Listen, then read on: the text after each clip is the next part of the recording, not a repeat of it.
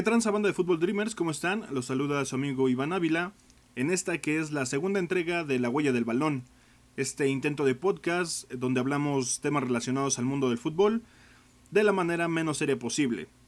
En esta ocasión les traemos la historia de quien al menos para mí es el mejor jugador de todos los tiempos. Les hablo nada más y nada menos que del Rey Pelé.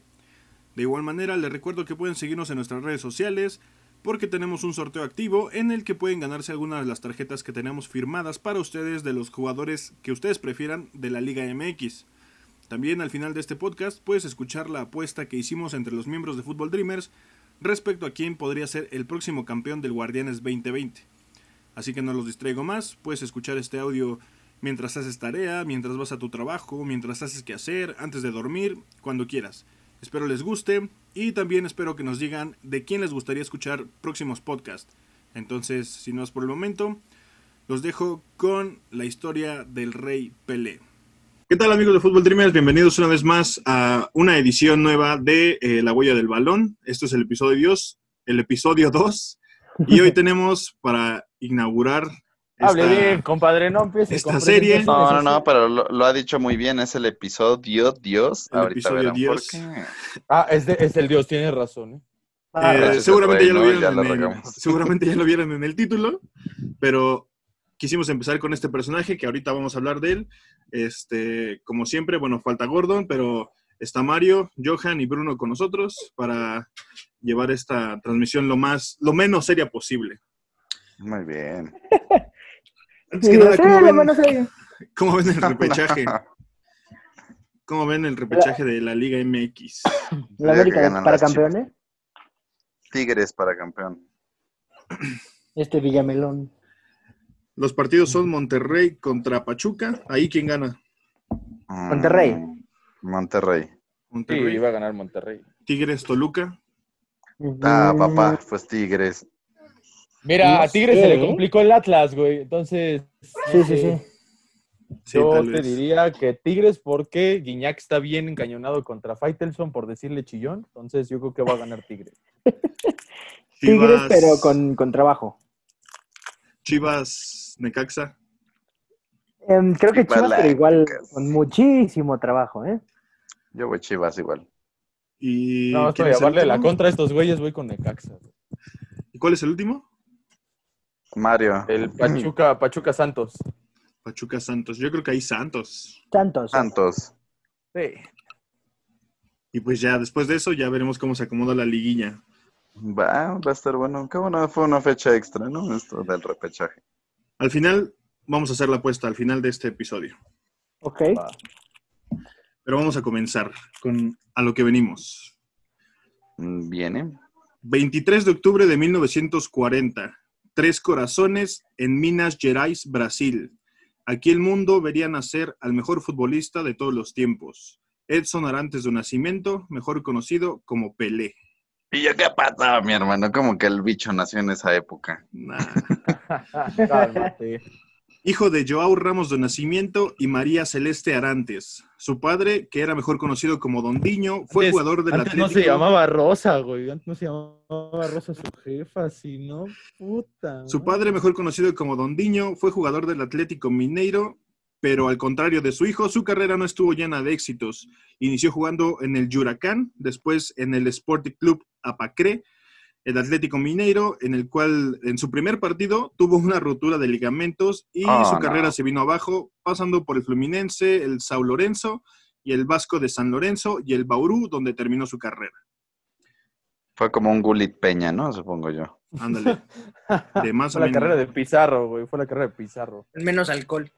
En esta ciudad, Sí, en Bauru, que es parte de Sao Paulo, Dico, como también era conocido Pelé en su infancia, vivió casi toda su vida y aunque su padre era jugador profesional, su vida y él eh, vivieron casi siempre, eh, perdón, su familia y él vivieron casi siempre con apuros este, económicos.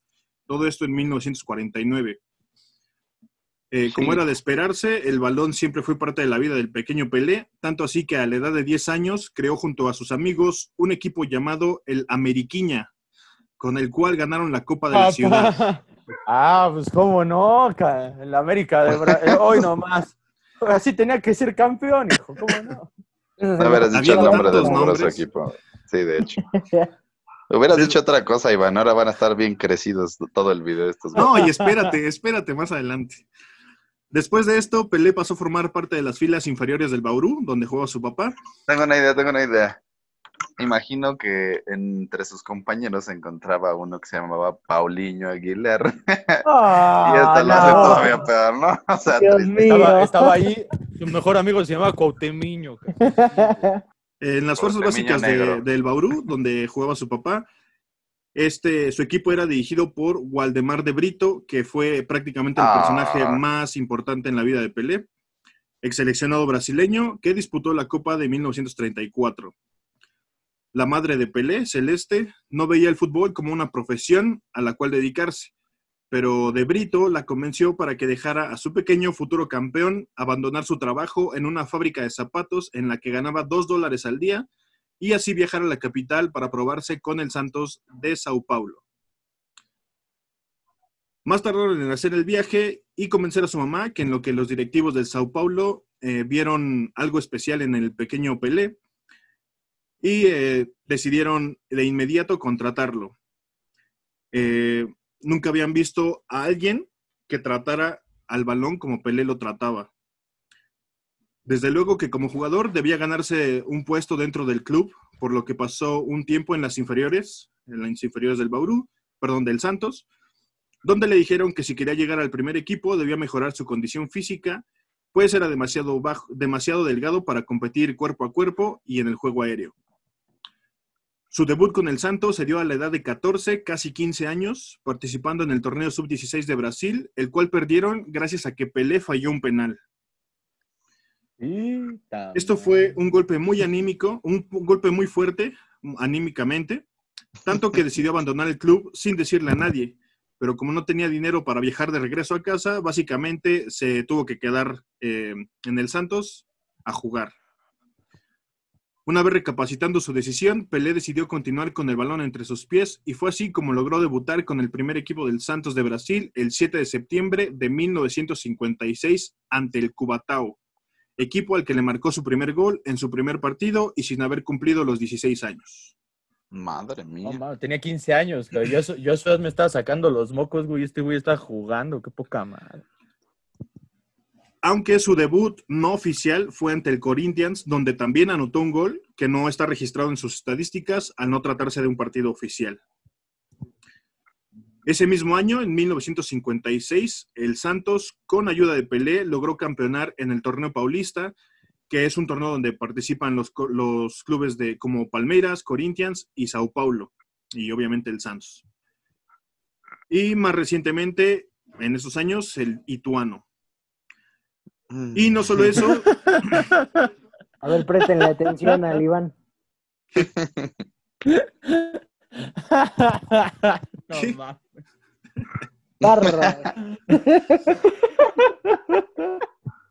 y no solo eso, sino que hizo que su equipo, perdón, no solo hizo que su equipo ganara, sino que conquistó el, gol- el goleo individual con el Santos en ese año y en los siguientes de todo el torneo.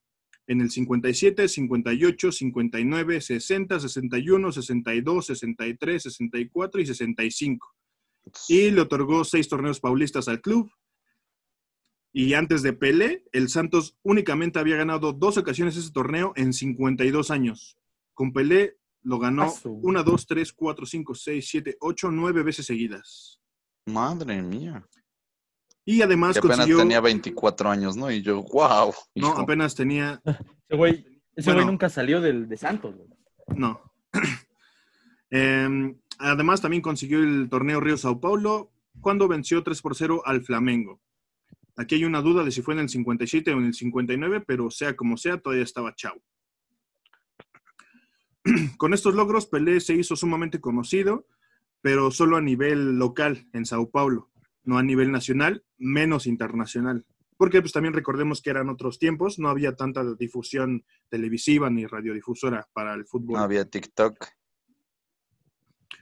Pero esto cambiaría radicalmente después del mítico torneo realizado en el Maracaná, en el cual, en el cual participaron algunos equipos brasileños y europeos.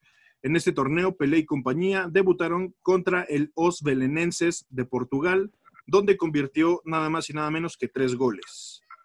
También jugó ante el Dinamo de Yugoslavia, actualmente conocido como el Dinamo de Zagreb, del cual hay una historia muy interesante también. Estaba leyendo un poco.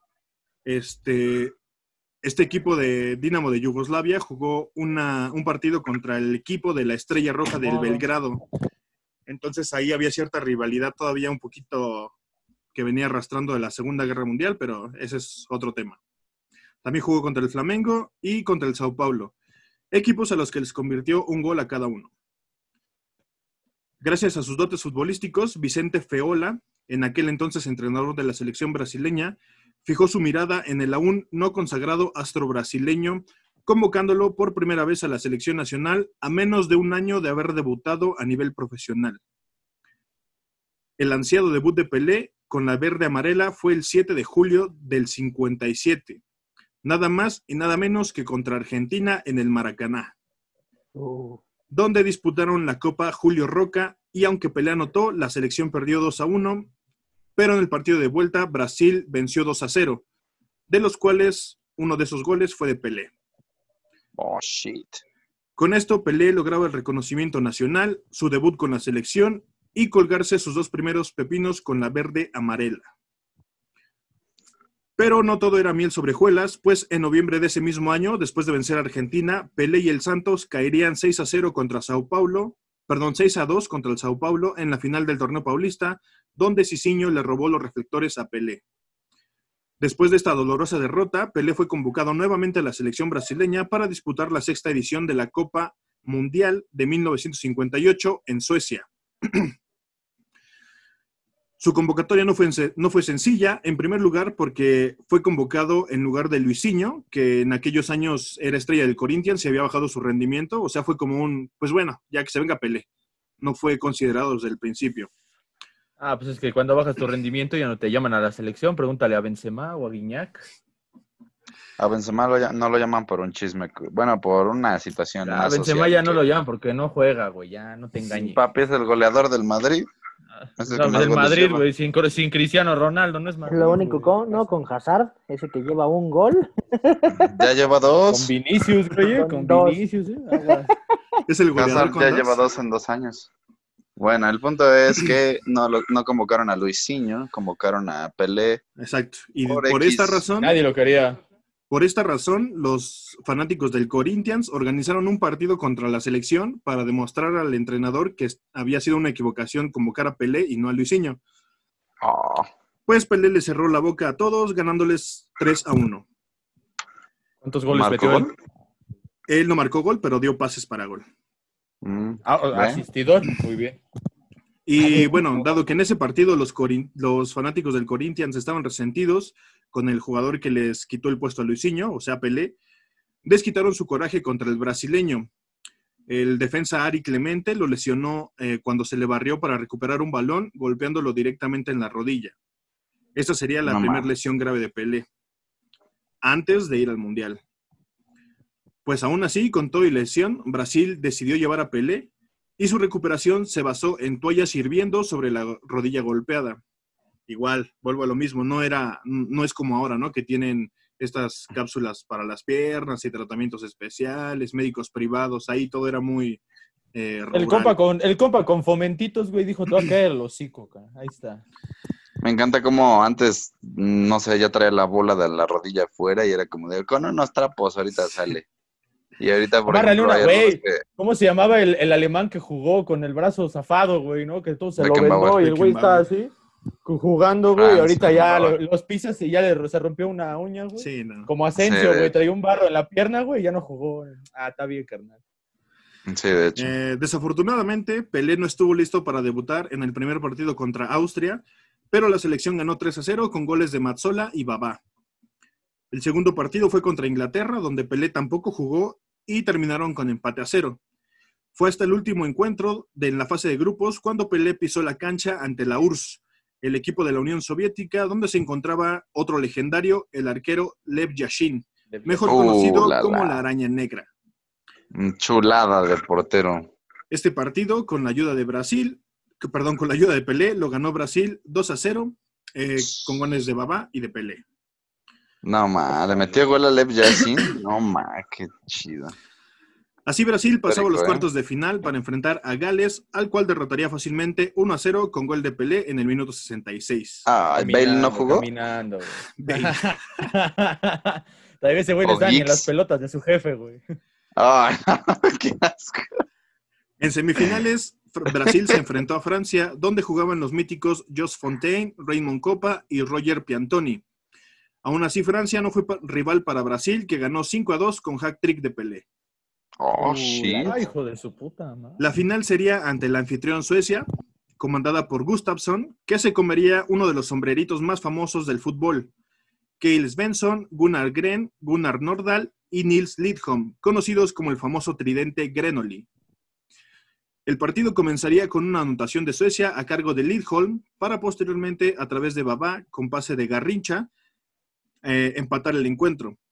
Posteriormente, Pelé daría aviso de lo que se vendría en la segunda parte del encuentro al estrellar un disparo de fuera del área en el poste derecho del arquero. Antes de terminar el primer tiempo, nuevamente Garrincha le daría el honor de marcar a Babá para poner el marcador 2 a 1. Para el segundo tiempo, se daría el famoso sombrerito de Pelé a Gustafsson para, eh, para que de volea marcara el 3 a 1 de pierna derecha. ¿Sí han visto ese video? ¿Sí han visto ese gol? Sí, sí, sí, sí. Mm. sí. Más si puedes Zagallo- transmitirlo también estaría chido. Para que, De para que hecho, estaría genial. aquí. Posteriormente. Zagallo anotaría el 4 a 1 y Simonson pondría el 4 a 2 para Suecia. Y finalmente, y para culminar un maravilloso encuentro, Pele se levantaría por el aire para remontar de cabeza en medio de dos defensas y así colocar el 5 a 2 final y la primera Copa del Mundo en la vitrina de Pelé. Con este ¿Cuántas título, llevaba ya Brasil? ¿Una? Esta era la segunda, ¿no? Esta ya era su segunda Copa del Mundo. no, Ok. mm, sí, Brasil no había ganado. Esta fue la primera de Pelé y de Brasil. Ah, la shit, qué buena onda. Imagínate, ¿no? Qué chingón porque ese güey, estaba leyendo yo que su jefe cuando pierde Brasil en el Maracanazo, güey, su jefe estaba destrozadísimo, estaba, pero puta, güey, de que ya me va a matar, cabrón, no, chinga tu madre. Y de repente pinche pelea, güey, como el güey acá bien, bien visor, güey, dijo, no hay pedo, jefe, yo le voy a ganar la Copa del Mundo, ¿ok? Se lo sí. Sí. Órale, güey. El hocico. De hecho, bueno, ahorita más adelante les voy a contar una historia relacionada a eso. Pero bueno, con este título, Brasil me parece que hasta ahora es la única selección latinoamericana que ha ganado el Mundial en tierras europeas. Wow. A sus 17 años, Pelé se convertía en leyenda tras marcar seis goles en su primer Copa del Mundo. Recordemos que no jugó dos partidos y medio, por lo cual no pudo pelear el título de goleo que ganó Jos Fontaine con 13 eh, goles marcados.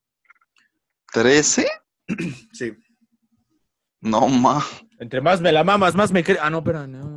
La foto de Pelé No, ma, llorando. 13. Ronaldo marcó 14, creo, en cuatro mundiales. O sea, dime qué onda. La foto de Pelé llorando en los brazos del arquero Gilmar es un ícono de aquella Copa Mundial de Suecia 58.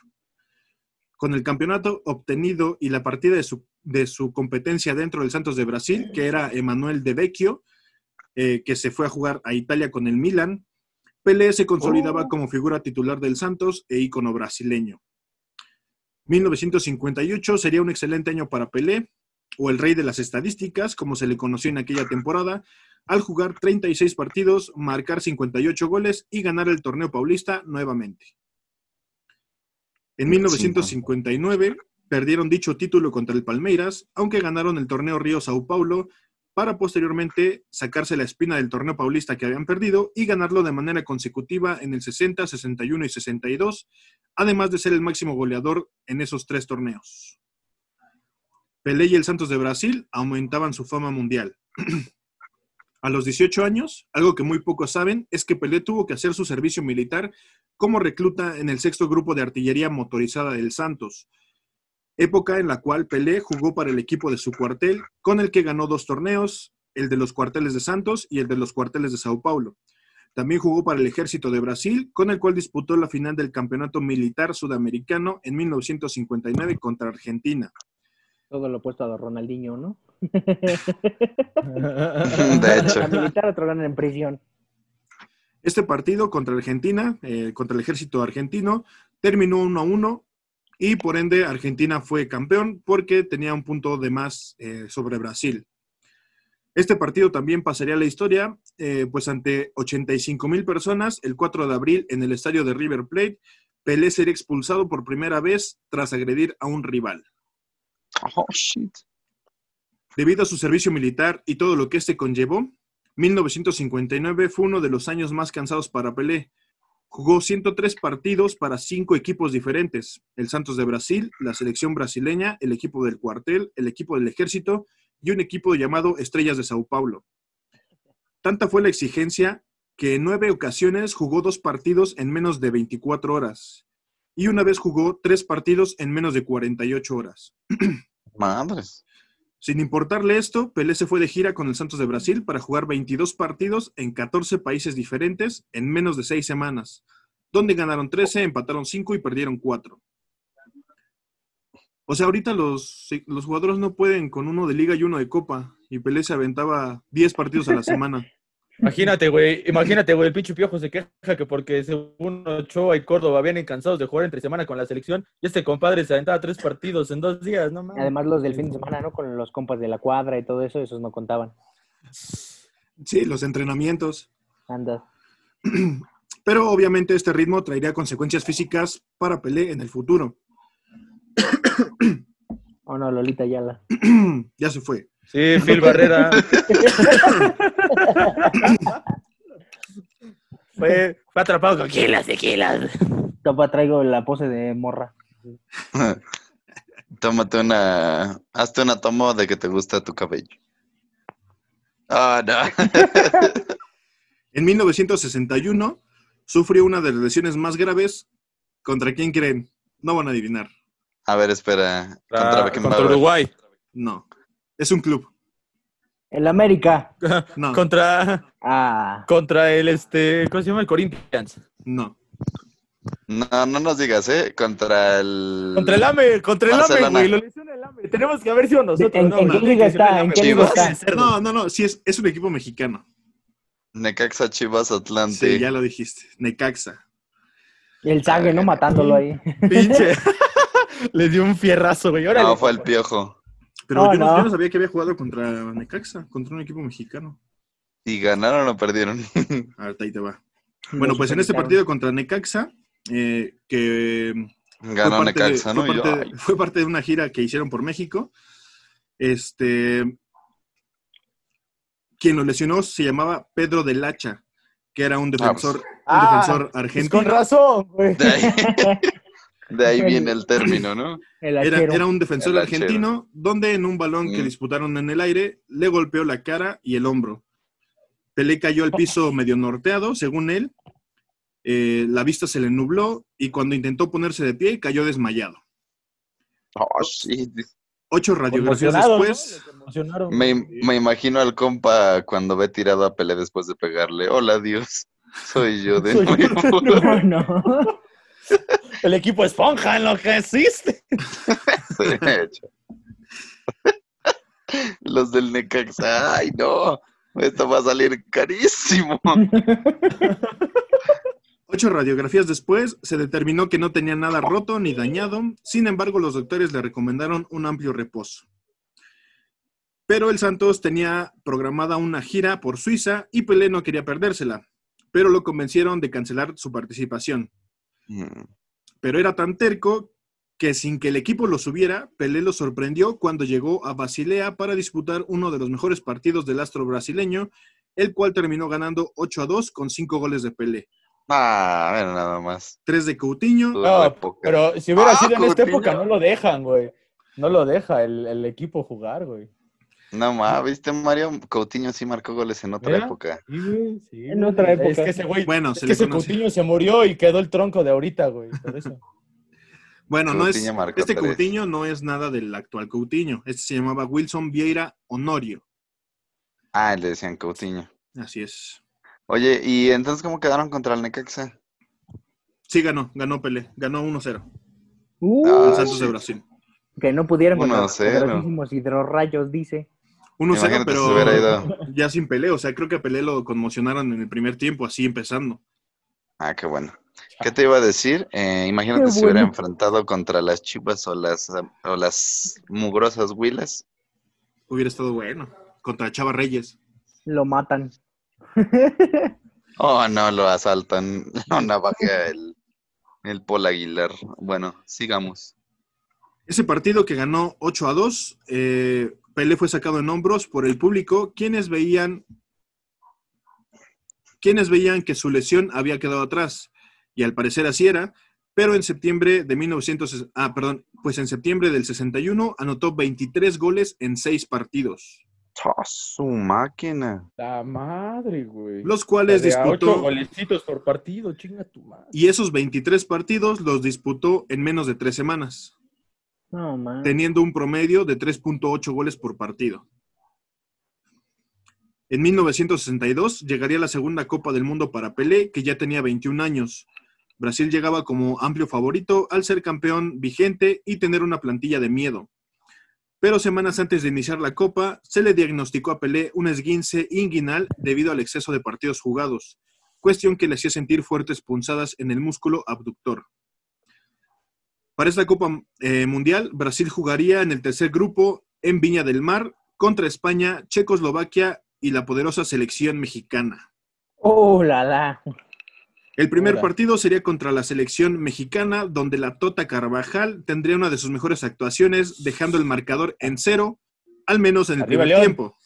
Ah, Ah, no.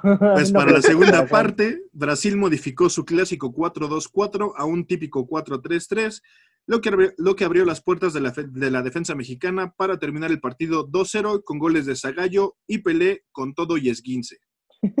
Chota. Eh, Brasil modificó, ¿no? Dejó un uno atrás, 10 adelante.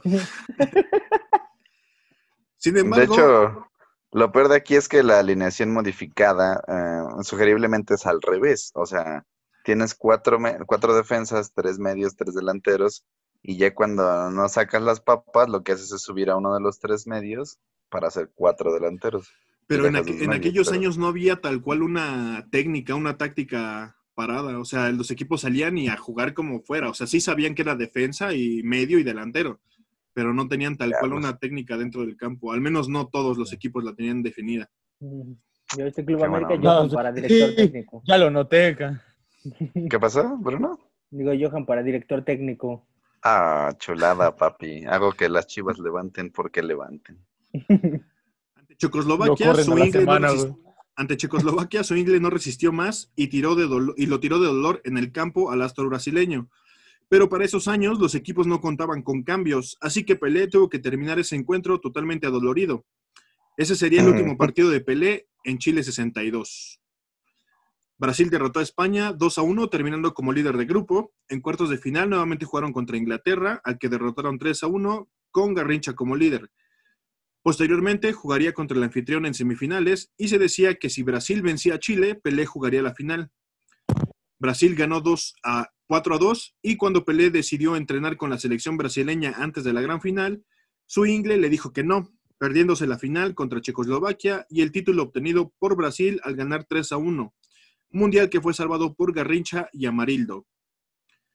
Posterior al mundial, Pelé regresó a Brasil para disputar la Copa Libertadores con el Santos aún en 1962. Aunque no jugó los primeros partidos, sí estuvo presente en la final que jugaron contra el Peñarol, al cual vencieron 2 a 1 en el partido de ida. El partido de vuelta sorprendentemente lo ganó el Peñarol como visitante 3 a 2, obligando a disputar un tercer partido que se jugó en Buenos Aires, Argentina, y el cual ganó el Santos 3 a 0 con doblete de Pelé, convirtiendo al Santos en el primer equipo brasileño en ganar la Libertadores. Wow. Huevo. Eh, güey, lesionado Este y todo. cabrón. Aunque yo estoy volteando mi Sancharbel de cabeza para que Córdoba meta uno, güey. Este título le daba el derecho de enfrentarse al Benfica por la Copa Intercontinental, partido que desde luego Pelé quiso jugar. El encuentro de ida se dio en el Maracaná, donde Santos de Brasil ganó 3 a 2 con doblete de Pelé. El juego de vuelta fue en Lisboa y dando un recital futbolístico, Pelé se consagraría aún más como figura internacional, ganando el encuentro 5 a 2 con cuatro goles del astro brasileño. Supongo que el Benfica había ganado la Copa de Europa, Así es. que ahorita sería la Champions, pero antes era el campeonato europeo. Wow. A partir de esto, los futuros rivales de Pelé ya no lo tomarían como el novato o como el jugador de moda, sino como un verdadero rival al cual vencer sí o sí. En 1900... ¿Tenía 22? 21. ¿Para este entonces? Aunque todavía Ah. 21. En O sea, 1900... ya- No, tristísimo, hijo. Perdón, Iván. O sea, imaginemos tan solo un momento. Eh, lo que lograron muchos futbolistas a los 30 años. Zlatan, me imagino, ¿no? A los 30, 32. Cristiano a los 30, 32. Messi a los 30, 32. Pelé ya lo era a los 21 años. No sé, ninguno de esos tres que has mencionado ha ganado un mundial. Pues, eh, Ah, sí. leyendo sobre Pelé me encontré varias fotos donde lo comparaban con este... mm, ah, Se me fue el ¿Dios, nombre. Con Dios. ¿La No, Chofis? este, don- no, No mames, Oh, te- güey, no hables güey. No, hijo, ya acaba la llamada. No, güey, ya, le quedan cuatro minutos, pero ya Johan ya mamó el rating, güey. Ya, lo la comparaban, chingada. con, lo comparaban con Mbappé, pero Mbappé sí es un buen jugador y habrá ganado Va a ser la- de color, la- ¿no? Nada más. la Copa Mundial, pero no ha conseguido, a su edad no ha conseguido todo lo que Pelé ya tenía en la misma edad.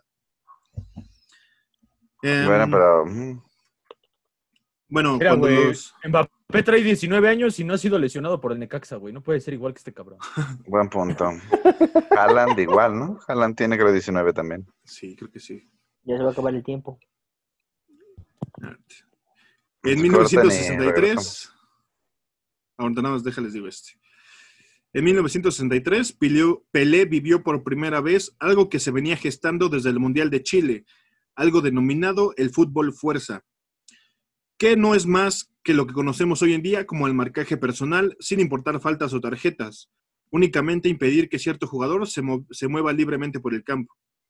Como no podía ser de otra manera, más que eh, enfrentando a un equipo argentino, el Boca Juniors, en la final de la Copa Libertadores del 63, su segunda final de la Libertadores en forma consecutiva.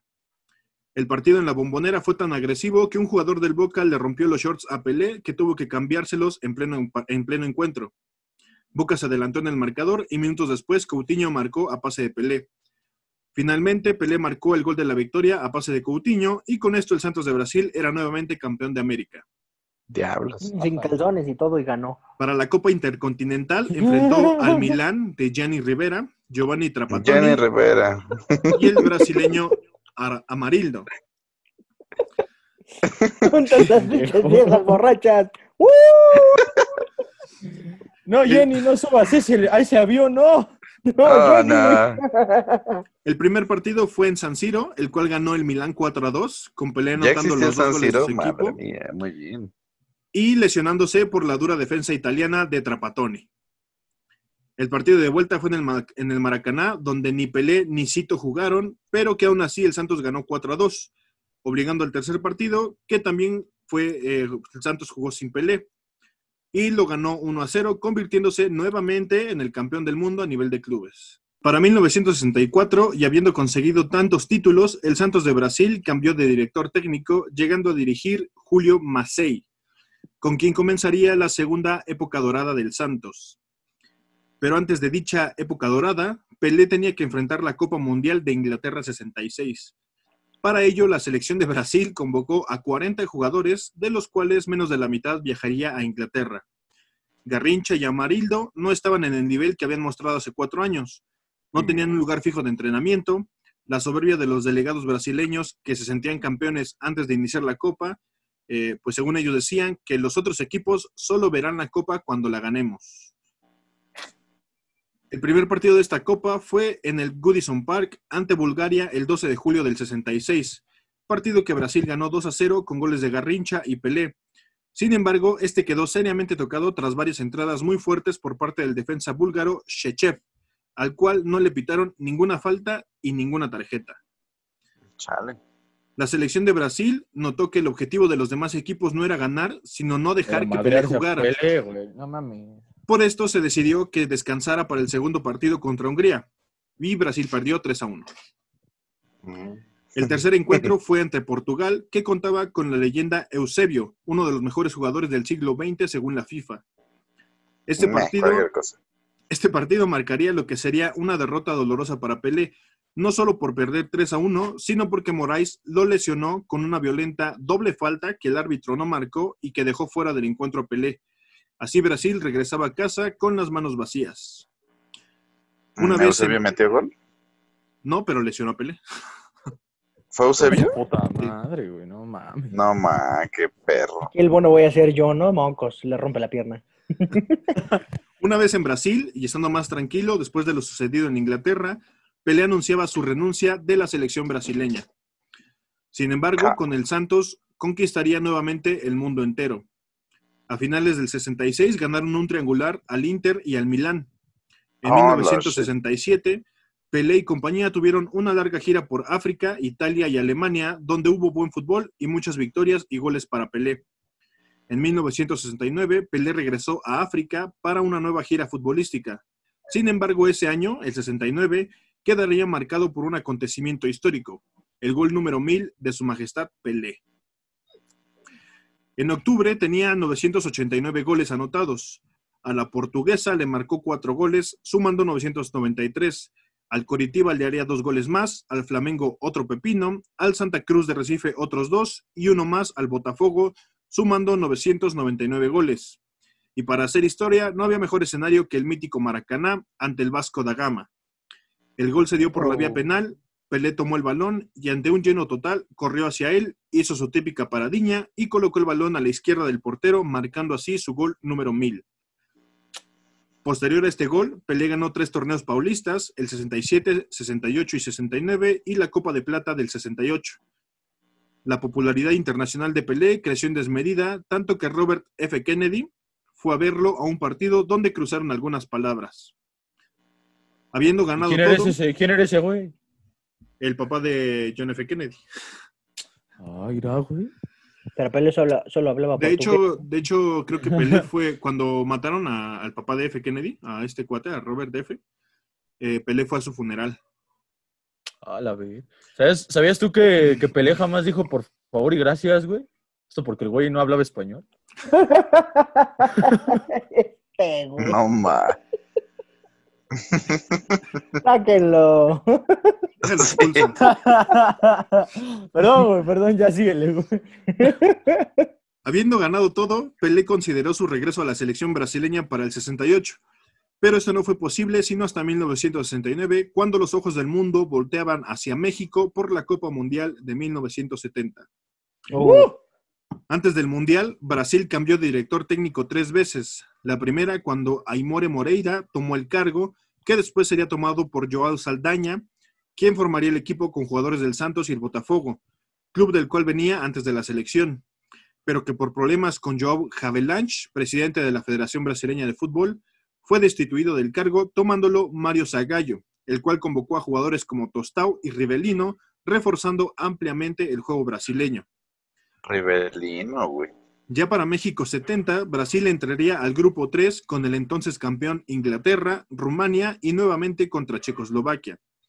El primer encuentro en el Estadio Jalisco, Brasil lo ganó tranquilamente 4 a 1 ante Checoslovaquia, donde Pelé marcó un golazo de volea y haciendo también su famoso tiro de media cancha que casi termina en gol. El segundo encuentro, también en el Estadio Jalisco, Brasil enfrentó, enfrentó a Inglaterra y con gol de Jairzinho a pase de Pelé, Brasil ganó 1 a 0. El último encuentro en la fase de grupos fue ante Rumania, también en el Estadio Jalisco, donde la verde amarela obtuvo la victoria 3 a 2 con doblete de Pelé, uno de tiro libre espectacular. Para los cuartos de final, Brasil enfrentó a la revelación del torneo, que fue el entonces Perú, y el encuentro terminó 4 a 2 a favor, de Brasil, eh, pero que fácilmente pudieron terminar 50 a 50 porque todos los dos equipos fallaron muchas oportunidades de gol. En semifinales, Pelé y compañía se enfrentaron a el aquel entonces, al que era su némesis en aquel entonces, Uruguay. El primer tiempo Mm. terminaría 1 a 1 y para la segunda parte se daría aquella famosa jugada nombrada el gol que tuvo que ser, en la que Pelé fintaría al arquero dejándolo sembrado, pero cruzando demasiado su disparo y el balón salió rozando el poste. Finalmente, Jairzinho y Rivelino liquidarían el encuentro ganando 3 a 1 y pasando a la gran final. Así llegamos al Estadio Azteca, Brasil contra Italia. Una Italia que venía de jugar el partido conocido como el juego del siglo ante Alemania. Pelé marcó de cabeza rematando un centro de Rivelino a los 15 minutos. A los 37 minutos, Boniseña empató el encuentro. Antes de acabar el primer tiempo, Rivelino mandó un centro que bajó Pelé dentro del área, remató y fue gol. Sin embargo, el árbitro pitó el final cuando el balón iba en el aire. Literalmente, pitó el final al minuto 44 con 45 segundos. Era un partido que obviamente, era un partido que obviamente querían que ganaran los italianos. Hubo penaltis que no se pitaron y tarjetas que no se, mar- que no se sacaron. En el segundo tiempo, el mundo vio a un Brasil que por primera vez, yo creo, hizo público el yoga bonito. En el minuto 20, Gerson sacó un potente zurdazo que cruzó toda el área para marcar el 2 a Ah, 1 pinche momentáneo. Gerson, un saludo, un saludo a mi compa el Gerson, güey, que hoy que ese güey sacó un centro, hijo de su puta madre, con razón, ¿eh? Mientras tanto, Pelé recibía y recibía patadas italianas, insultos, em- empujones y de todo. Cinco minutos después, en el 25, Gerson mandó un centro prácticamente de media cancha que recentró Pelé para que Jairzinho, con mucha suerte, marcara el 3 a 1, convirtiéndose además en el único jugador en anotar en todos los partidos de una Copa del Mundo hasta el momento. ¿Quién? A ver. Eh, Jairzinho. Ok. En el minuto 26, el mundo vería la mejor creación de Rivelino, la conocida elástica, con túnel incluido. Ah, oh, oh. Y a cuatro, minutos de- a cuatro minutos del final, Clodoal- Clodoaldo hace una jugada fantástica burlando a cuatro italianos, pasando el balón a Rivelino, que lo filtró para Jairzinho en la banda izquierda. Este le pasó a Pelé, el balón a Pelé en la media luna, mató el balón en sus pies, esperó la llegada de Carlos Alberto por el lado derecho, le pasó el balón y este Oh, fusiló a Albertosi cruzando el balón a su lado izquierdo. Italia estaba derrotada. Perro golazo, güey. El árbitro- fírmate.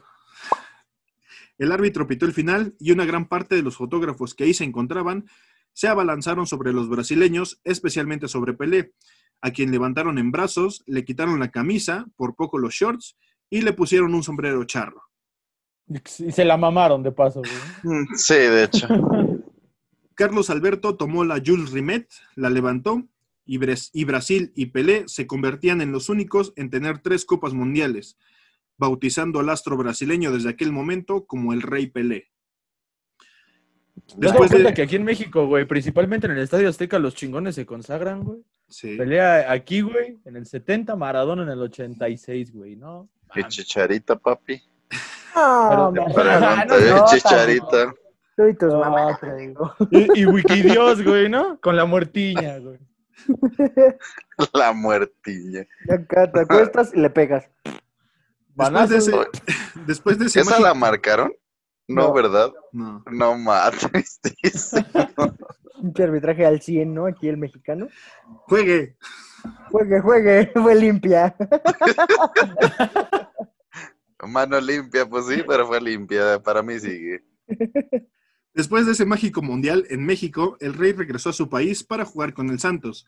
Sin embargo, ya comenzaba a verse cansado por tantos encuentros disputados a lo largo de su vida, por lo que comenzó a preparar lo que nadie quería, su retiro del fútbol. Su Como a último los part- 28, ¿no? Su último partido vistiendo la verde amarela fue el 18 de julio de 1971, un año después de levantar la Copa Mundial.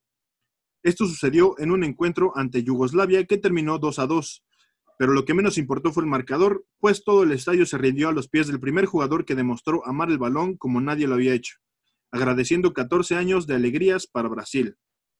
A finales de 1972, el contrato del Rey Pelé con el Santos de Brasil llegaría a su fin, y sabiendo que los años dorados de su estrella quizá no regresarían, el club organizó una gira de despedida por toda Sudamérica, el Caribe, Norteamérica, Europa, Asia y Australia. Sin embargo, el rey decidió aguantar un poco más con el club ya sin contrato, pues se organizó otra gira a principios de 1973, la cual se dio por todo el Golfo Pérsico, África, Alemania, Bélgica, Francia e Inglaterra. Después cruzaron el Atlántico para jugar en Estados Unidos contra el Baltimore Bays, partido en el cual Pelé anotó el único gol olímpico de toda su carrera. Qué bonito. También Güey, ese güey se participó, despidió con todo, cabrón, también participó en el partido de despedida de Garrincha y se unió a los talleres de fútbol, que fue una iniciativa de Pepsi para crear escuelas de fútbol por todo el mundo. En esta ¿Quieres etapa, Pepsi? En esta etapa nació el video o la película llamada Pelé, el maestro y su método, el cual, la cual ganó 11 premios internacionales. Sí. A principios del 74, Joao Havelange, brasileño y entonces presidente de la FIFA, intentó, intentó convencer al rey de regresar a jugar con la selección de cara al Mundial de Alemania 74, pues varios jugadores ya se habían retirado, como Tostao por una lesión en la retina, Carlos Alberto, Gerson, Jairzinho y Rivelino ya estaban demasiado grandes, etc. Pelé rechazó la oferta y Brasil llegó a semifinales de aquella Copa Mundial, siendo eliminadas por el Holanda del legendario Johan Cruyff. Ah, papi. Pelé forjó una rivalidad con el defensa Elías Figueroa del Internacional de 1972 a 1974. Y en el último partido que disputaron, el defensa fue apodado el mejor futbolista de América, el sucesor de Pelé, cuando éste no pudo burlarlo en lo que sería su último encuentro cara a cara. Finalmente, en octubre del 74, el rey se despidió del Santos de Brasil y del fútbol profesional en Vila Belmiro. Ya retirado y con una nueva vida por delante, Pelé, Pelé decidió invertir gran parte de su dinero en negocios que fracasaron y lo llevaron al borde de la quiebra. No, no. Cuestión, El Viagra, solo, güey, el Viagra. cuestión que solo tenía una solución, volver a la cancha. Viagra. Oh, la, la. Ahí les va, algo chido. Juventus y Real Madrid ofrecieron 15 millones de dólares por el rey. Milán y el América de México también hicieron sus ofertas, pero No. Pelé rechazó todas estas ofertas y accedió a una que tenía tres años esperando, la de los New York Cosmos de la ya extinta NASL. Es National American Soccer League. Ok. Neta, carnal, rechazaste al AME, güey, para irte allá. Qué pendejo. Sí, Neta, rechazó a la selección. Rechazó de la selección brasileña que no Deja tú de la selección, vato. Rechazó al Real Madrid. O sea, Ah, por eso se acabó su carrera rápido. No, no supo qué hacer. Se volvió De loco. hecho, Por eso no. terminó diciendo, yo lo haría. Yo Pero- lo haría. Pero, o sea, véanlo de este, véanlo por el otro lado. Así es uno de los pocos jugadores que ha podido rechazar al Madrid y a la Juventus y a Milán. Totti también. A la Totti- América. Totti es grande. Mm, No como Pelé, pero es grande. Ahorita ya es grande, pero de edad, ¿no? Nada más. Para este no sé, momento, Pelé se, se me hace que Pelé se manchó rechazando al Madrid o a la Juve eh, por irse al New York, no sé qué Pues, Pero es que- más que nada era porque ya tenía mm, un contrato apalabrado. O sea, era como, Mm. yo soy un hombre de palabra y ya había quedado con estos hace tres años. A ver, sus principios Ah. estaban al 100 de Pelé. Era de güey Bueno, güey, qué bueno. América, pero pues, Pero su cartera estestaba vacía, hijo. Imagínate Pero- nada más a Pelé jugando Ah, para el ¿cómo Madrid. crees, güey? No. Ese güey, ese güey salía en, en un estadio homenajeando algo. El güey decía, compra Viagra y puta, güey. Iban millones de varos, güey. Ahí a tu bolsillo, papi. No, pero no, no oyes a Iván que casi entra en bancarrota. No, por eso regresó. O sea, el equipo, fuera donde se fuera, o sea, Pelé ya era leyenda, ya era historia. Fuera donde se fuera, le iban a pagar un barote. Entonces, realmente a él no le importa. Ah, bueno, también decía que, Madrid, decía que no quería entrar al Madrid o a un equipo eh, de talla internacional porque sería volver a lo mismo de un nivel profesional. Y en cambio, el Cosmos en Estados Unidos era un equipo que iba iniciando y un país donde el fútbol no era tan popular. O sea, él solo quería jugar tranquilo, recuperar su varo y ya después retirarse. Oh, no. Bueno, pues como todos los que se van a la MLS, ¿no? O sea, una hora. Sigue pero siendo él fue ese el primero que se fue a matar su carrera a la MLS. Para este momento, Hasta en el- eso fue pio- pionero el rey. para este momento, Pelé tenía 35 años y podía jugar en dicha liga sin presiones ni obligaciones ni la necesidad de impresionar a nadie, ya que en Estados Unidos el fútbol no era un deporte tan popular. Firmó Nadie con el Cosmos, firmó con el Cosmos en junio de 1975. Su técnico sería un viejo rival de Pelé, Gordon Bradley, que como defensa tenía el deber de marcar personalmente a Pelé. Su debut en la National American Soccer League fue el 18 de junio ante el Toronto Metros de la isla Randall, y para sorpresa de nadie, ganó el Cosmos, en un estadio que superó su capacidad de asistentes, pues normalmente a los partidos de esta liga iban entre 7 y 8 mil personas, pero para cuando el Rey debutó fueron más de 22 mil asistentes. Oh, no, shit. Pero esta temporada fue un desastre para el Cosmos, pues solo ganaron 6 partidos y perdieron 7, además de que Pelé se lesionó ante el San José Earthquakes. Uh, el que, dirige, el que dirige, el que dirige el pelado Almeida. Sí. El Cosmos se reforzó con más jugadores. Bradley tomó un cargo administrativo, dejando a Giorgio Chinaglia como director técnico. Sin embargo, perdió cuatro de sus ocho partidos disputados, Mm. por lo que Bradley regresó al banquillo del Cosmos, dejando el equipo en el segundo lugar de la división norte de la NASL. En las finales se La enfrentaron, en las finales enfrentaron a los Washington Diplomats, ganando 2 a 0 con un gol del Rey y perdiendo ante el Tampa Bay Rowdies 3 a 1, donde nuevamente Pelé anotó el gol para su equipo. Al término de esta temporada, el Rey recibió una bota con incrustaciones de oro como reconocimiento de su gol 1250. Y que la vende, güey. Y conejo. En 1977, Eddie Firmani llegaría al banquillo trayendo con él a Franz Beckenbauer y al brasileño Carlos Alberto. Esta fue la Ah. mejor temporada del equipo, ganando sus, último- sus últimos ocho encuentros como locales, quedando en segundo lugar de su división, solo detrás de los Fort Lauder Strikers. En las finales vencieron a los Strikers 8 a 3 y en la gran final derrotaron a los Seattle Saunders 2 a 1. Para celebrar el campeonato, el Cosmos, realizó una gira por Japón, Venezuela, Trinidad y Tobago, y China e India.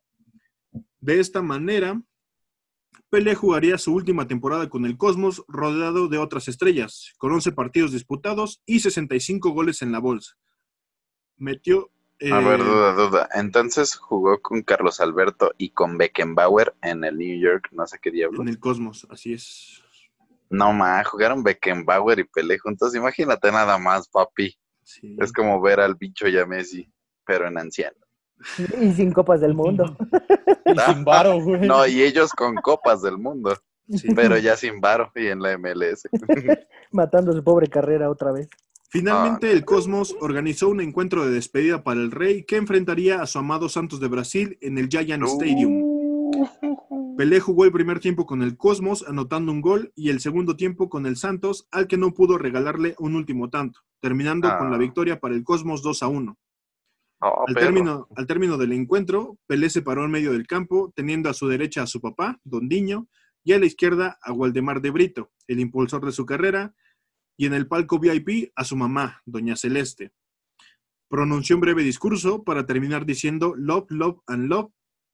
Y de esta manera, el primero de octubre de 1977, a los 33, 36 años, a tres semanas de los 37, el Rey Pelé, con 1.367 partidos jugados y 1.283 goles marcados, se despidió de manera oficial de las canchas ante una afición de 75.000 personas, personas que asistieron al retiro del Rey. Después del partido, se realizó una fiesta privada en el Hotel Plaza con grandes celebridades y futbolistas, entre ellos los capitanes del Brasil campeón del mundo como Bellini, Mauro y por supuesto Carlos Alberto, algunos compañeros del Santos y el Cosmos y alguien muy especial, Mohamed Ali, quien abrazó a Pelé y le dijo, ahora somos los dos más grandes. Ah, y el bicho no estuvo. Vamos. Lleva el riel. Y esa fue la historia de Pelé. ¿Cómo ven? ¿Qué? Pendejo por no irse a la América, güey. No voy a pensar, Sí, no voy a dejar de pensar eso. carrera, ¿eh? Esa fue la cagada de su vida, güey. La Yo digo que es mejor el bicho, pero en segundo lugar, bueno, no, en el segundo creo que es Messi. En tercer lugar El podría mundial, ser papi, Pelé. El mundial. Mm, yo no Sí, compararía. por, el, por el mundial. Ajá, es que son dos épocas diferentes, güey. O sea, Mm, la, El mundial ya no época vale de- nada. La época de Messi. Son tres mundiales, güey. Aparte, Ajá, vale exactamente. o sea, la época de. Messi y el bicho es una época muy, muy cabrona que ahí sí te la creo. Y yo, yo lo he dicho muchas veces, güey. Si Pelé o Maradona jugaran en esta época, no ganarían tanto, o sea, no, no harían lo que hicieron en su momento, güey. Ahorita el fútbol es un deporte mucho más fuerte, mismo lo dijo Iván, güey. Cuando se enfrentan al Boca en la bombonera, Pelé empieza a sentir ya el vergazo, güey, cosa que ya estamos acostumbrados a, a ver en el fútbol de todos lados. La marcación personal, este, un, un fútbol ya más físico, ya más intenso, ya donde Los equipos donde ya el- ratoneros. los equipos ratoneros, güey. En esa época, ¿no? En esa época era ah, el yoga Como bonito, cáscara. armar las jugadas chingona, exactamente una cascarita, y por eso el que fuera más habilidoso era el más chingón, güey. Y de ahí salió la, la- este, este compa, güey, Pelé, que, que en su época la rompió, y pues si te das cuenta, ya cuando fueron avanzando los años, se empezó a ser más intenso el deporte y empezó a bajar, güey.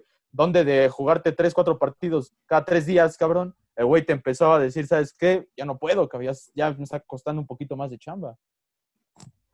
Yo también, yo tampoco compararía porque mm, sí son épocas diferentes a la de Cristiano y, y Messi, Su paleta. Se me cayó, güey. Este, pero pero sí, le- sí le doy más mérito a Pelé. Yo sí considero que él es el mejor de la historia, por mucho. Ya no. Jugaba contra puro panadero, Iván. ¿De qué me estás hablando? Sí, sí, ponle tú que sí. Le acabas de decir a Beckenbauer, panadero. Cielos, qué par de huevos.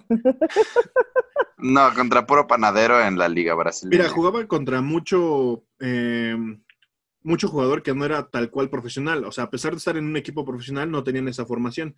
Sin embargo, Ujú. Pelé fue el pionero para que todo ese equipo, ese juego táctico se llevara a cabo. Si Pelé no hubiera hecho lo que hubiera hecho, el fútbol hubiera seguido como cáscara durante mucho tiempo. Con, con Pelé, con sus goles, con todo lo que hizo, los equipos tuvieron que adaptar su juego para enfrentar este tipo de jugadores. Y poco, así, poco a poco el fútbol Es así así, fue es así cuando empezaron a hacer la técnica para parar a un cabrón, güey. Antes era la técnica. Sí, por ejemplo, güey, antes- hazte- haz uno, Yo no uno, creo, ¿eh? Yo creo que-. Yo creo que los verdaderos pioneros del fútbol táctico son los europeos Los italianos. Los Beckenbauer, italianos. Los- Beckenbauer, los italianos y Johan Cruyff. O Sí. sea, y la misma historia indicta como Johan Cruyff fue el primer jugador que le dijo a los técnicos, a ver, papi, si hacemos mejor esto y esto y esto, así, así, así, así. sí, pero por ejemplo, Pelé la era el defensa, mejor. la defensa italiana no existía antes de Pelé. La defensa italiana nació por tener que parar a Pelé. Y a partir de la defensa italiana, esta técnica milenaria llamada el catenacho que crearon los italianos, güey, fue específicamente creada para detener un cabrón que sea tan bueno, güey, que te hicieran los toques, güey. Ve el gol que metió en la final del México 70, cabrón. O sea, Sí, sí, sí. un puro toque, cascarita, todo, güey. Pues evidentemente no había una táctica exacta para detener a este cabrón. Y de ahí salieron. El panadero humilló a todo el mundo, ¿no? aparte, por ejemplo, no podemos compararlo con Messi y Cristiano. En primera, porque antes, para empezar, el balón era de cuero. Te daban un balonazo y te dormías como tres días. Ahorita ya los inflan con helio, o sea, ya hay más tecnología. Eh, los zapatos también jugaban con Era zapatos una piedra rotos. envuelta, ¿no? Sí. Era este glande de vaca cocido con hilo cáñamo. Y entonces eh, los balones eran diferentes, los zapatos eran diferentes, el campo de fútbol no tenía los cuidados que ahorita tiene. Este, te digo, sí, a Las vacas no tienen glande, hijo. Este cabrón no te oyó nada de lo demás, güey. El güey se quedó pensando, las vacas tienen glande, cabrón. No son los toros, güey". Sí, de hecho, de hecho. Este, te digo, entonces para mí Pelé sí es el mejor de la historia por mucho. A partir de Pelé nacieron muchas cosas, los equipos adaptaron muchas cosas. Este, y pues sí, Messi y Cristiano a lo mejor, y aparte no se pueden comparar ni siquiera entre ellos. Cada quien tiene su estilo de juego y este digo, sí son quizá los más grandes de esta época o los mejores, pero yo siento que por mucho Pelé lidera el, el cuadro histórico de la FIFA, por mucho. Mm, Y aunque, aunque Ronaldo y Messi lo superen en goles, creo que no, no le van a que lo van a hacer, a Cristiano le faltan creo 11. Sí, pero no, no creo, o sea, aún así no, no le van a llegar. Pues es que es, es que es un pionero, güey. O sea. Pero eso no lo hace el mejor. No, claro, güey. Claro, o sea, si, si no, de no haber sido por su forma de jugar, la forma de, de hacerlo, güey, no estaría jugando de ese mismo modo ni Messi ni Cristiano, güey. No O sea, creo, yo creo que, yo creo que inflaron a Pelé porque Garrincha, Asico y Rivelino, o sea, realmente eran de la talla de Pelé. Y lo, lo han dicho muchos jugadores brasileños, o sea, sin ellos, a lo mejor Pelé no hubiera sido quien fue. Sí, exacto. Como, Ah, no, claro. De hecho, hay un documental donde entrevistan a todos los jugadores justamente del último mundial que ganaron, previo al 2002. Ey, Y sí, todos dicen eso. O sea, dicen, sí, Pelé era chingón, pero éramos un equipo, güey. O sea, cada quien jugaba y hacía jugar al otro, güey. Era, era la importancia también de ese Brasil. O sea, Y Pelé también, y. Pelé también lo reconoce. Pelé también reconoce que era un equipo, finalmente era un equipo. Y se notaba, o sea, cuando Pelé o Garrincha no estaban, Pelé perdía, per- perdón, Brasil perdía o empataba o no pasaba de cuartos. En cambio, cuando, cuando, Brasil, cuando Pelé estaba con Brasil, este, se veía esta unión de equipo. Entonces, yo siento que Pelé sí tenía una forma de jugar muy novedosa para su tiempo, que a lo mejor ahorita ya es este, ya es caduca, ya, ya, ya no, ya no es importante, pero que la forma de jugar de hoy nació a partir de, de todo lo que se tuvo que desarrollar para parar a Pelé.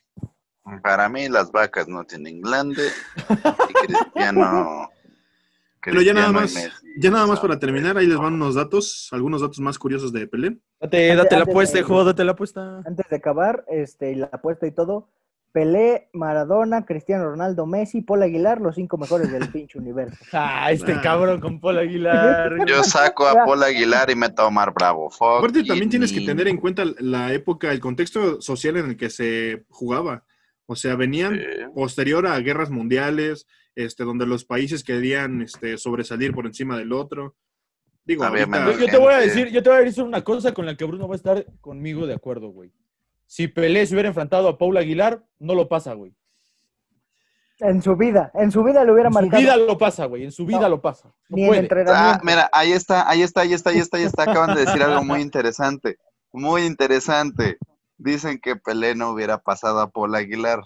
Recuérdenme contra quién jugó el América en, no me acuerdo qué Mundial de Clubes fue. Me parece, me parece, damas y caballeros, que fue en el 2016 cuando se enfrentó Real Madrid contra el Club América y además, ¿quién creen que jugó? No, Obviamente estaba- Cristiano Ronaldo contra Paul Aguilar y Cristiano lo pasó. ¿Eso qué Mija, significa? mijo, pues mijo, que Cristiano mijo, mijo. Ronaldo es mejor. Cristiano que- Ronaldo no jugó contra Paul Aguilar. Por supuesto que jugaron, No papi. jugó contra Paul Aguilar en ese Mundial de Clubes. Cristiano Ronaldo se enfrentó a Zamudio. Y sí lo pasó. Pero Paul Aguilar nunca dejó pasar a, a Gareth Bale. Y ni a Pero Benzema, algún- güey.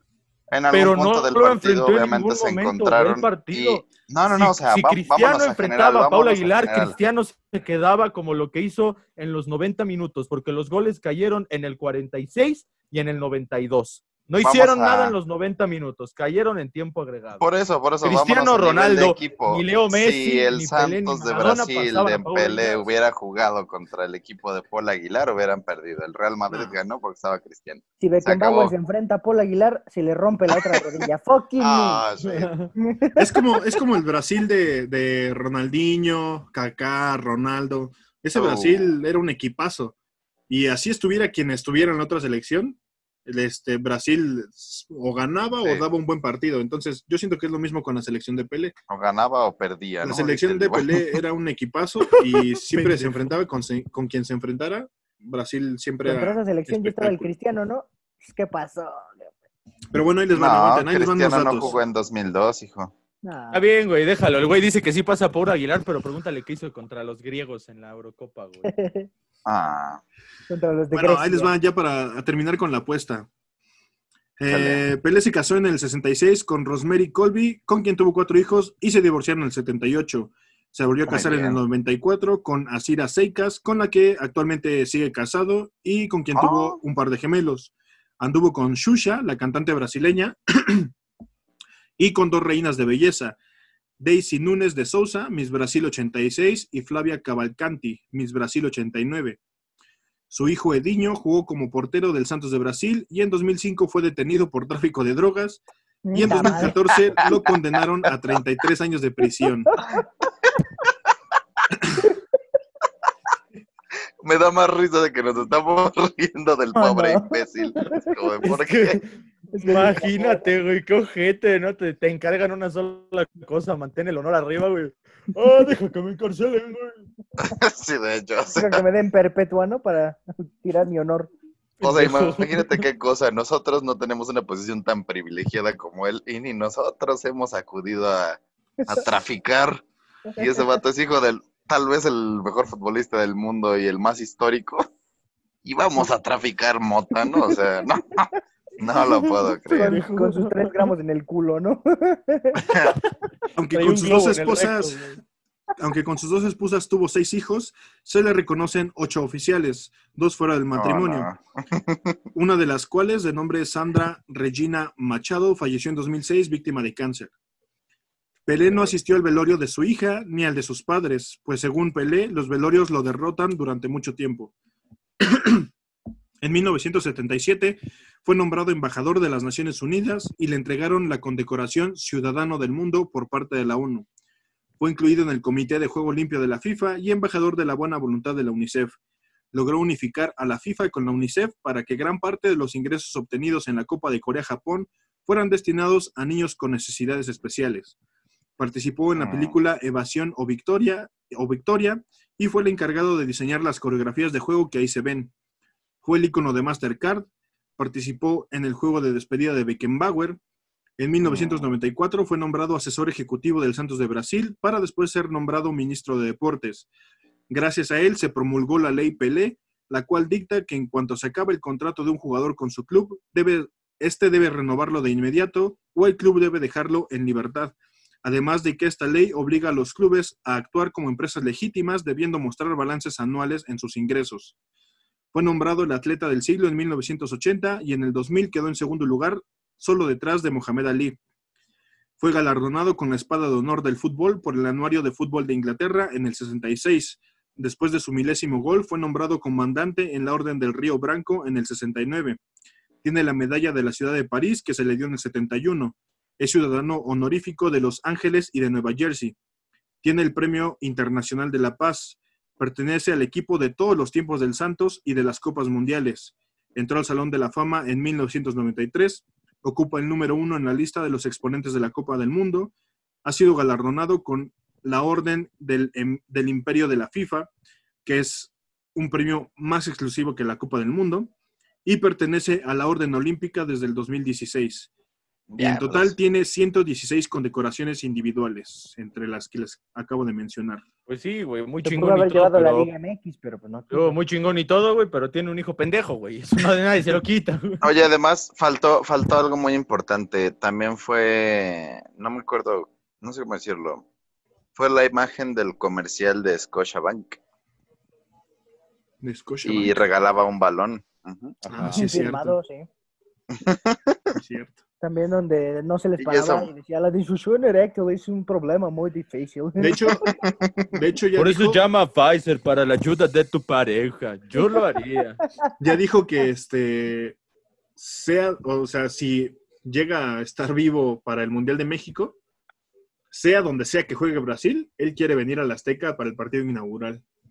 Ah, Uh, la, la. Entonces, Mira, estaría- carnal, quedan dos minutos. Ya dale a la, a, la, a la apuesta, carnal. Vamos a ver. vamos a darle la apuesta. ¿Por quién se van? ¿Quién es campeón de la Liga Mira, MX? mira. Poderío, güey. A ver, América solo, ¿y solo una más? opción, una opción nada más. Decimos la final, Ok. cualquiera de esos dos Va. nos vale. Va. Yo digo, bueno, van, van ustedes. Solo Vas, digan equipos y quizá un porqué muy pequeño. Mira, yo, No, no, nada más equipos. yo me voy a ir con un América Tigres para el desquite. Bruno. América Tigres. Yo me voy con un León América para reventarles esa que nos robaron. Sí, también, güey, también. Híjole. Yo me voy con un. Querétaro Necaxa, ¿no? Fucking. A ver, vas Iván rápido, vas Iván rápido. Yo me voy a ver muy arriesgado porque voy a decir, bueno, es que no sé si se crucen, pero quizá Cruz Azul o Pumas puedan ser campeón. Cruz Yo Azul, digo- güey. Yo digo que va a llegar a la final. Digo que mi final es Cruz Azul León. Fucking mean. ¿Y gana quién? ser. ¿Crees que la gana en Cruz Azul? Y gana León. No, ¿qué pasó, mister? Tampoco es, Es para que- tanto. Bueno, es que yo, eh, Cruz Azul y Pumas, pero creo que ellos se van a cruzar antes. Si es que ambos pasan, se cruzan antes. Entonces también pondría Cruz Azul León. Y obviamente mis no, chivas. no, no, no, no, ya, ya, ya, ya, ya, ya, ya. Te fuiste muy lejos. Dijiste Cruz Azul y Pumas. Fucking ¿Qué? Pero es ¿Qué que ellos, de, apuesta, de güey? pasar, ¿Qué se ellos se van a enfrentar en semifinales o en cuartos. Entonces, si Ni es así, ¿para pues, qué dices eso? bueno, También Cruz ellos Azul León. No, ¿No? no, ah, no, tienes razón. Sí, sí, sí, se hace Cruz Pero bueno, yo me quedo con, sí, con Cruz Azul o Pumas. Yo me quedo con el bicho. Vámonos. Chivas. Fucking man. Las águilas. ¿Qué se va a apostar? Ah, ¿Que no habíamos dicho que unos chingadazos en la pared con el balón? Sí, la- Ah, sí, es cierto. vale, sí. ¿Cuántos serán? Unos 20, 20 tiros. 20 tiros. Que sean todos los goles marcados en, en ya este después del repechaje. Ya en la, No, no, no, desde el repechaje. O bueno, va desde el repechaje. Desde el repechaje hasta la gran final, eh, todos los goles que se marquen van a ser los balonazos que van a recibir los Va. perdedores. Está bien. Solamente, solamente si el Cruz Azul gana, ahí se cancela todo. Nah, no, no, yo le fui al Cruz Azul, hijo. Me imagino a los jugadores del Milán viendo el bicampeonato de eh, lo que sería un mundial, no, una supercopa mundial, no sé, estaría chistoso. Está muy chistoso ese tema. Y los de y Jenny Rivera. Y basta ya. Tengo conciencia de esta forma. Inolvidable. Y va a acabar esto. Este, Ah. Pues bueno, muchas gracias por haber escuchado este podcast. Si llegaste hasta el final, te agradezco demasiado tu atención. Espero te haya gustado, te haya entretenido, hayas aprendido un poquito más de este personaje que sin duda marcó la historia del fútbol. Nuevamente te recuerdo que puedes pasarte por nuestras redes sociales para concursar en el sorteo de por alguna de las tarjetas firmadas de los jugadores de la Liga MX. También no, no olvides decirnos para ti quién crees que vaya a ser el campeón y dejarnos aquí tus pronósticos. Puedes encontrarnos en Facebook, Instagram y Twitter como fútbol.dreamers. Así que nos vemos la próxima semana, el próximo video o el próximo podcast. Muchas gracias. Adiós.